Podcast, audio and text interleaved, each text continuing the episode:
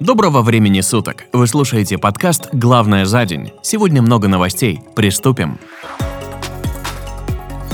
Евросоюз и Россия договорились о транзите грузов в Калининградскую область. Отмечается, что Брюссель предоставил документ, который полностью удовлетворил Москву. В этом документе сказано, что нельзя ограничивать перемещение грузов между субъектами Российской Федерации. То есть все товары, идущие в область, будут выведены в виде исключения из санкционных списков. Речь идет как о ЖД, так и об автомобильном транспорте, пишут известия со ссылкой на высокопоставленные источники с российской стороны. Издание добавляет, что теперь дело дело за Литвой, которая уже несколько недель согласовывает финальный документ с Брюсселем. Однако калининградские власти заявили, что не получали официальных заявлений о снятии ограничений на транзит через Литву от РФ или Евросоюза.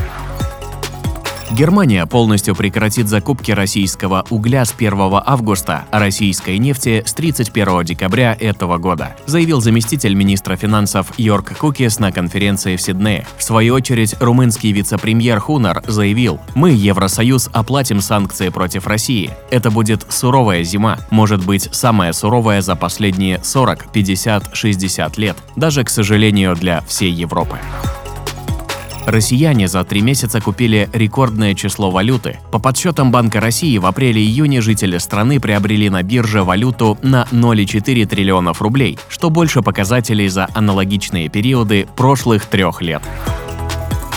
Роспотребнадзор не планирует вводить ковидные ограничения на фоне увеличения числа инфицированных. В ведомстве отметили, что увеличение числа тяжелых случаев ковида из-за распространения новых штаммов маловероятно, но тем не менее рекомендовали россиянам из уязвимых групп, например, страдающим хроническими заболеваниями, носить маски в общественных местах. Рогозин покинет пост главы Роскосмоса, сообщает РБК. Вице-премьер Российской Федерации Юрий Борисов, курирующий в правительстве направление космоса и оборонной промышленности, уйдет со своего поста в ближайшее время, рассказали источники РБК. По словам источников, Борисов может занять должность главы Роскосмоса, которую сейчас занимает Дмитрий Рогозин. Международное энергетическое агентство зафиксировало резкий рост нефтедобычи в России за июнь. Показатель вырос на 490 тысяч баррелей в сутки до 11 миллионов. Также своего максимума с 2016 года в июне достигли поставки российских нефтепродуктов на Ближний Восток – 155 тысяч баррелей в сутки. В июле ожидается дальнейший рост, передает Bloomberg.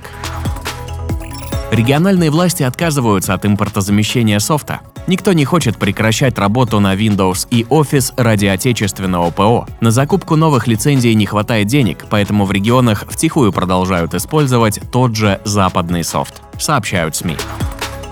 Из-за сильной жары в Китае растет количество заразившихся новыми подвидами омикрона. В некоторых городах страны введены красные уровни опасности, а изнуряющая жара под 40 градусов мешает оперативно проводить тестирование граждан. Жители, в частности предприниматели, переживают, что изоляция вновь вернется в регионы, и это отразится на и без того тяжелой экономической ситуации в стране. А районные комитеты Шанхая уже просят жителей готовить еду и лекарства на 14 дней вперед в связи с возможной изоляцией.